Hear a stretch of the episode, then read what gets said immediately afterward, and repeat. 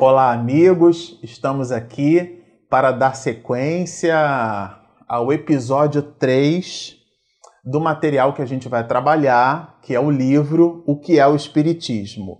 No episódio 2 dessa série, no final, a gente comentou sobre o Alto de Fé de Barcelona e resolvemos então trazer o material, que na verdade são apontamentos de Kardec na Revista Espírita, sobre esse episódio, que forma assim uma espécie de contextualização histórica dessa obra. Né? O livro que é o Espiritismo é, foi um livro que, junto com outros livros que foram queimados né, lá na Espanha, Kardec produziu todo um comentário que é o que a gente vai trazer aqui. O que é o Espiritismo é uma das obras que vai nessa atividade, é, nesse episódio, nesse acontecimento da Espanha que ficou então intitulado pelo próprio codificador como Alto de Fé de Barcelona.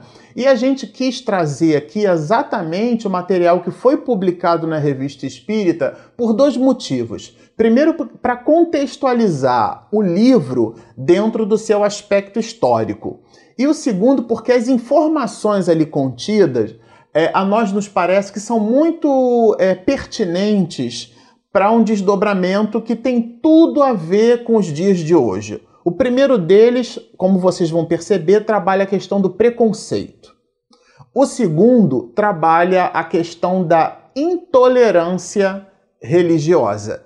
E, e esses elementos que, a despeito de terem sido produzidos no século XIX, são atualíssimos, são muito atuais. Mas vamos à leitura. Nós destacamos aqui, olha, nos resquícios da Idade Média, que foi o que Kardec intitulou para nós. A gente vai notar assim, olha, por maior cegueira reconheçamos no fanatismo, pensamos sonhar diz o codificador, ao ouvir dizer que as fogueiras da Inquisição ainda se acendem em 1861. O que, que ele quer dizer com isso? Ele quer dizer que aquele período da Inquisição da Idade Média, ele se fez presente no século XIX, o que seria então, no século XIX, hein, o que seria então um absurdo, né, nas, nas colocações assim do codificador dentro desse artigo. É, a nós nos parece que esse, essa é uma situação que é muito atual. Porque nos dias de hoje nós estamos a braços dados justamente com essas questões, com as questões do preconceito religioso, isto é, a nossa inabilidade em conceituar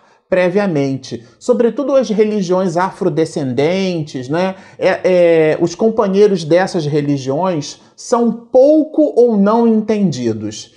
E determinados companheiros né, que professam fé diferente, a, bom, abstração feita ao fato de que a fé, sobretudo a fé cristã, que preconiza o exercício da fraternidade, acaba emprestando e trazendo para nós um comportamento completamente diferente dessa fraternidade. E esse aqui que é o ponto. E esse material que a gente vai observar, né, ele trabalha essas questões. Então, continuemos. Ele fala, né, dessa cegueira que volta, né, a Inquisição voltando, né, ascendendo em 1861.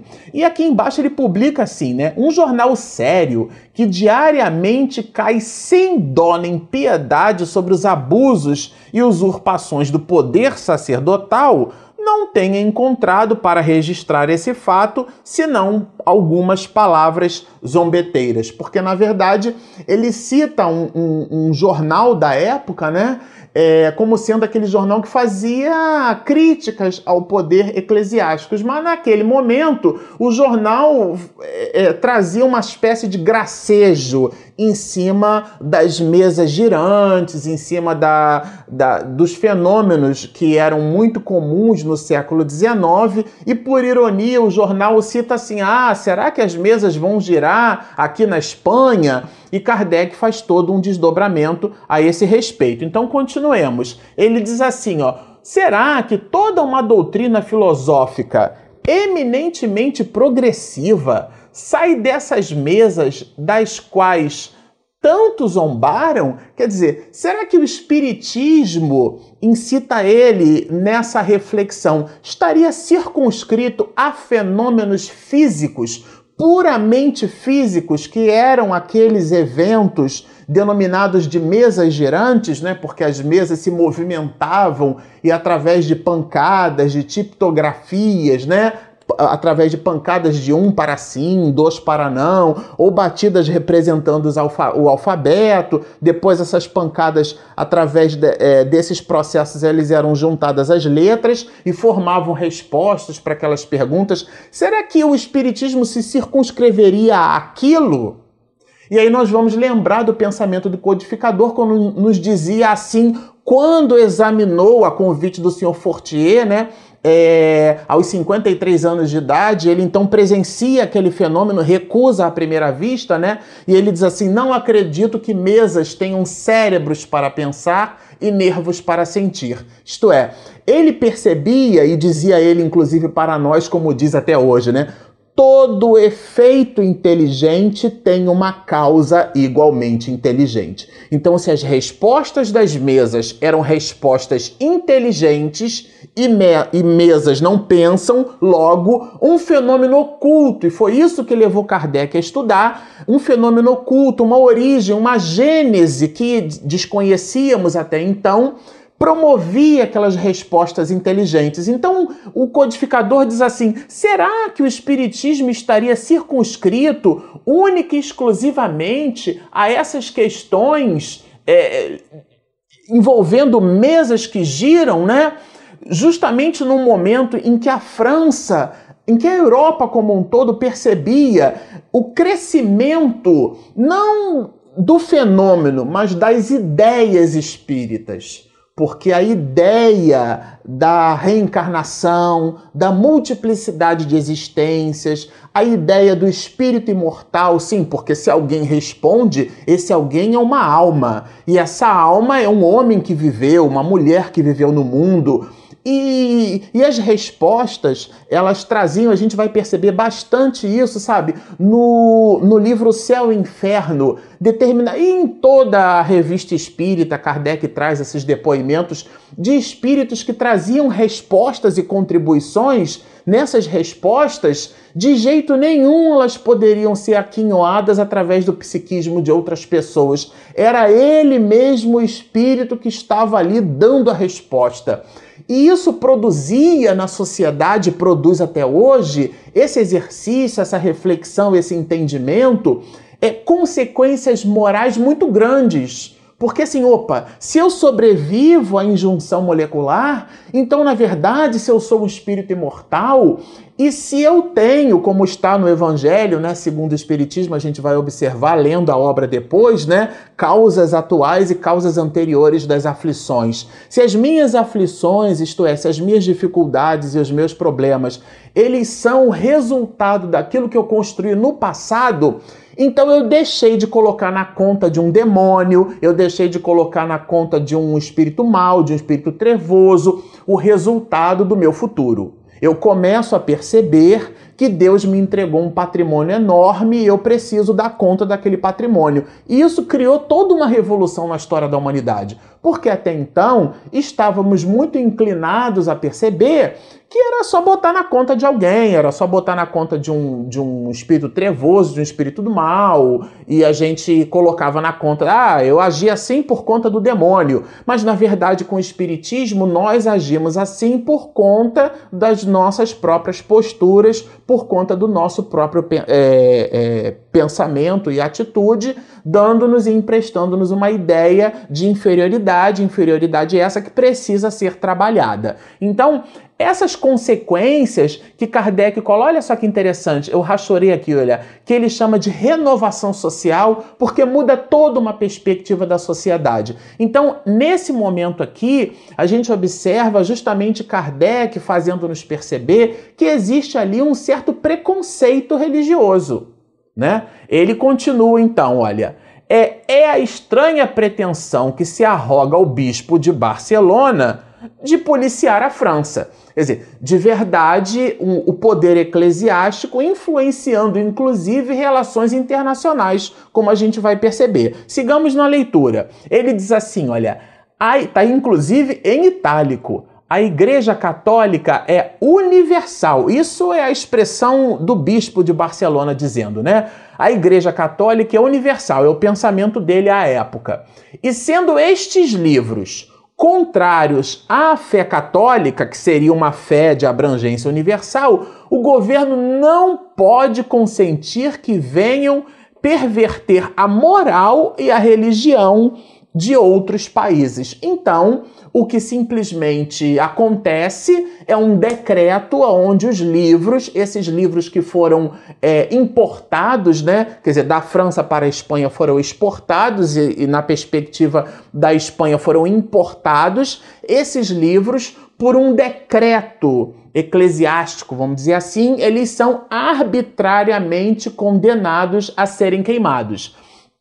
E olha só que interessante, eu rachorei aqui porque vale a pena ler lugar onde são executados os criminosos condenados ao último suplício, isto é, o lugar, o espaço físico aonde esses livros foram depositados, mais de 300 brochuras e livros, aonde eles foram depositados para serem queimados em praça pública, eram aonde os criminosos eram condenados. Então, dando-nos uma certa ideia assim de espetáculo circense até, né, desse assunto, mostrando para a sociedade que aquilo não poderia ser lido, que aquilo era uma espécie de heresia, que a igreja não concordava com aquelas ideias e numa arbitrariedade enorme ao que o próprio Kardec chama de auto de fé de Barcelona, porque foi em Barcelona, na Espanha, é, o assunto se deu. E ele continua, olha só que interessante, é, foram queimados 300 volumes e brochuras sobre o Espiritismo. E aqui a gente rachorou alguns. Primeiro deles é a Revista Espírita, né? O próprio Livro dos Espíritos, o Livro dos Médios, o que é o Espiritismo, e na verdade tem todo um conjunto de, de obras que também foram queimadas. Eram obras que falavam sobre a vida após a vida. E o curioso é que esse assunto, né, que na época, quando esses livros foram queimados, é, é houve um, uma espécie de comitiva para poder acompanhar a queima dos livros. Olha que interessante. Assistiram ao Alto de Fé um sacerdote, na verdade, é, o próprio sacerdote, um escrivão, que era encarregado por redigir a ata, né? O ajudante do escrivão, o empregado superior né, da administração da alfândega, porque entendamos que esses livros foram é, exportados da França e importados na Espanha, então era uma relação entre países, ele passava por um processo alfandegário. Inclusive, o próprio Kardec questiona isso, porque é, essas expensas, né, as despesas que foram, é, vamos dizer assim, adquiridas por conta desse translado, elas não foram recompensadas. Então, foi um material, um investimento de verdade perdido e ele questiona isso. A gente vai mostrar aqui depois. O próprio para a gente da alfândega uma multidão incalculável enchia as calçadas e cobria a imensa esplanada onde se erguia a fogueira. Então foi um espetáculo na época, né? Que livros eram esses que estavam sendo é, censurados pela igreja? Muitas pessoas queriam saber, até aquelas que não estavam a braços dados com as situações, por isso que é importante citar esse fato, porque ele tem uma relação direta na história do Espiritismo e traz a importância do próprio opúsculo, o que é o Espiritismo, que obra é essa, que ciência é, é, filosófica de abordagens, é, vamos dizer assim, de consequências morais é essa, né? Que a igreja então está buscando queimar esses livros para que as pessoas não pudessem ler. Então, uma multidão incalculável, quer dizer, não dava, não eram 10, 15, 20 pessoas, era um número enorme de, de, de pessoas que estavam ali, esse número estava ali, então presenciando aquela cena. Agora, o que a gente queria citar, que aí pula, pulamos aqui, né? Em verdinho, olha só que interessante. Em seguida, várias pessoas se aproximaram da fogueira e recolheram as suas cinzas, porque os livros, então, sendo queimados, aqueles que estavam assim queimados meio que pela metade, né? Deixa eu ver que livro é esse. Inclusive, um companheiro, né? O, o, o, artigo não cita exatamente quem, mas um companheiro teria pegado meio que a metade do livro dos Espíritos queimado e teria devolvido depois para Kardec, né? E ele, Kardec, usou aquilo como um, uma espécie de artigo de estima, né? Porque aquilo representou na história do Espiritismo um fato muito relevante. Né? Então o livro volta queimado para as mãos de Kardec. Né? Mas continuemos na leitura. Olha o que diz aqui: olha, uma parte das cinzas nos foi enviada, como a gente comentou. Ali se encontra um fragmento do livro dos Espíritos. Esse fragmento consumido pela metade, nós os conservamos. Isso aqui é o, o codificador diz, dizendo, gente, isso aqui é, é, é, é demais. Nós os conservamos preciosamente como autêntico testemunho desse ato de insensatez. Então, é, hoje no século XXI, se nós visitamos as questões relacionadas ao preconceito religioso, já no século XIX, com o Alto de Fé de Barcelona, a gente observa essas questões, as questões realmente relacionadas ao preconceito. Mas continuemos a leitura. Ele diz assim: olha, se as obras tivessem sido introduzidas clandestina ou fraudulentamente, nada haveria de objetar, mas foram expedidas ostensivamente e apresentadas à alfândega. Isto é, aquela ordem do poder eclesiástico da época de queimar os livros não contrariava, por exemplo, um protocolo de relações internacionais. Imagina, né? Kardec todo o regramento necessário para realizar a exportação das obras, né, essa relação alfandegária, ela foi respeitada.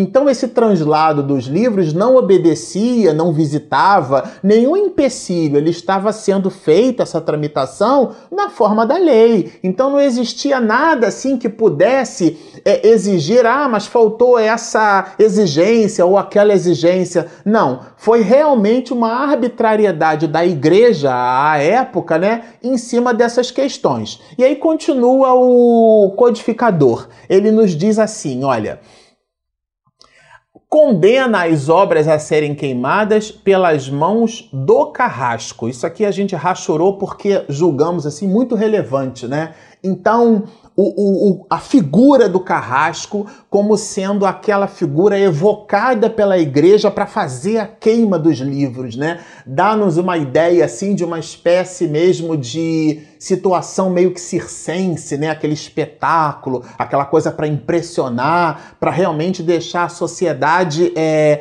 um pouco estupefata, um pouco preocupada e, sobretudo, aqueles que estavam mesmo diante dos afazeres da igreja, né?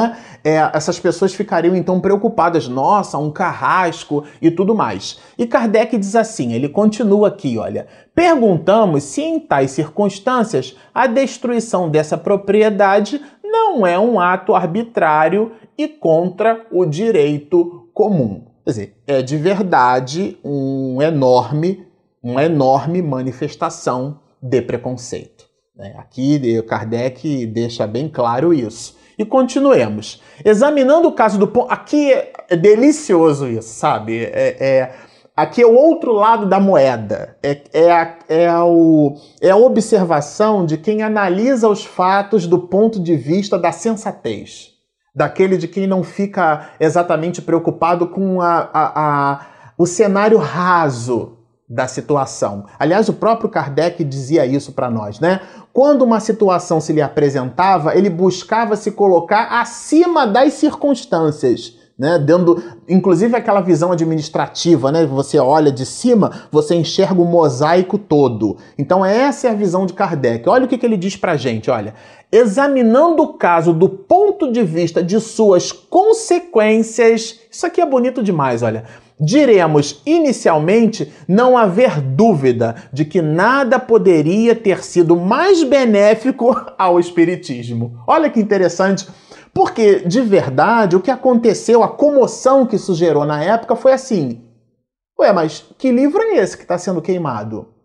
Porque, inclusive, depois que, que as obras foram queimadas, e aí certamente é, restam né, é, sobras e pedaços e trechos de, de, páginas de livros, a população foi até lá para poder ver o que, que era aquilo, né, o que, que era aquele material.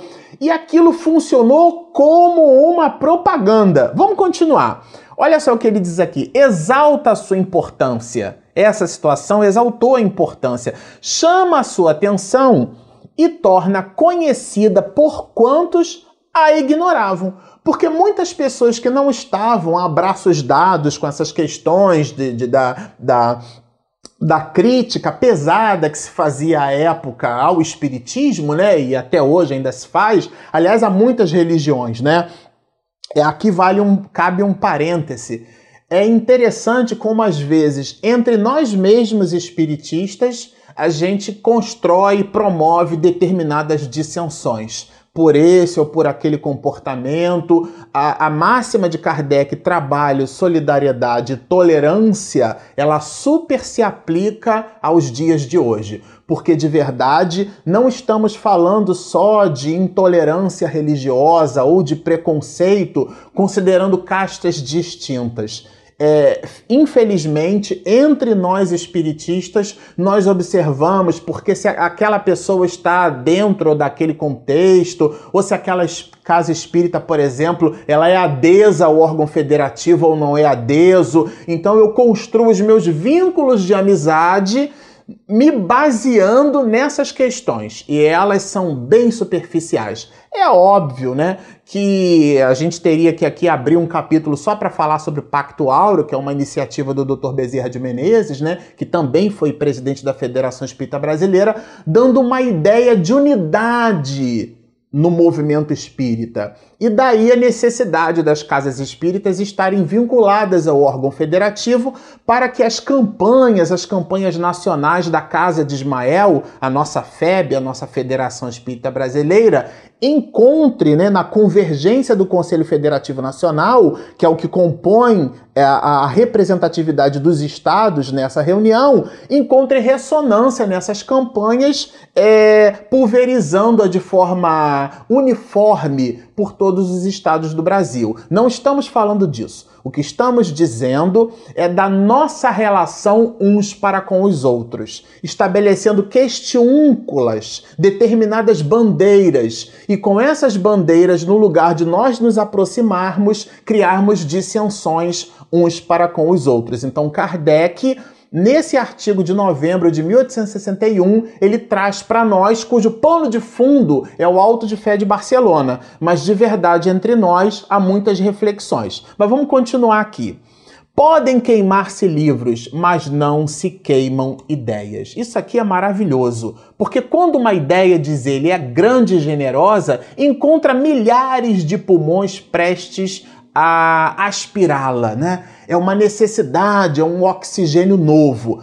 Para nós concluirmos, eu queria deixar para vocês duas observações. A primeira delas a gente colocou em, em, rosa aqui, né? Espíritas de todos os países. Isso aqui é uma exortação de Kardec. Não esqueçais esta data, 9 de outubro de 1861, quando se deu o fato. O fato se deu no mês de outubro, esse artigo é logo no mês seguinte, no mês de novembro do mesmo ano de 1861. É, aqui, Kardec separa é, duas mensagens mediúnicas. A primeira delas trabalha um espírito que nos diz assim: olha, ficai certos, as fogueiras apagar-se-ão por si mesmas, e os livros são lançados ao fogo, mas o pensamento que é imortal sobrevive, dando-nos essa ideia, é uma espécie de estímulo na mensagem. Mas a segunda e última, né, que é muito significativa e importante, aqui a gente gostaria super de chamar a atenção, né? O espírito que assina como São Domingos, ele diz assim, olha, é como a espiritualidade preparou essa situação. Ele fala desse jeito. Olha o que está escrito aqui. Era necessário que algo ferisse violentamente certos espíritos encarnados. Porque, de verdade, é, existia um, um, certo desdém na propagação dessa mensagem, sabe? Então a estratégia da espiritualidade foi justamente promover essa ação, porque ela incitar, na verdade, né, o promover dessa ação, para que ela em si mesma ajudasse na propagação da própria obra. Então ele diz assim, ó, foi consumado com vistas a chamar a atenção dos jornalistas, porque de fato foi o que aconteceu tanto a população como um todo e os, e, e os, próprios órgãos de comunicação, na época era o jornal, nossa, mas que situação é essa? Então pôs luz no assunto.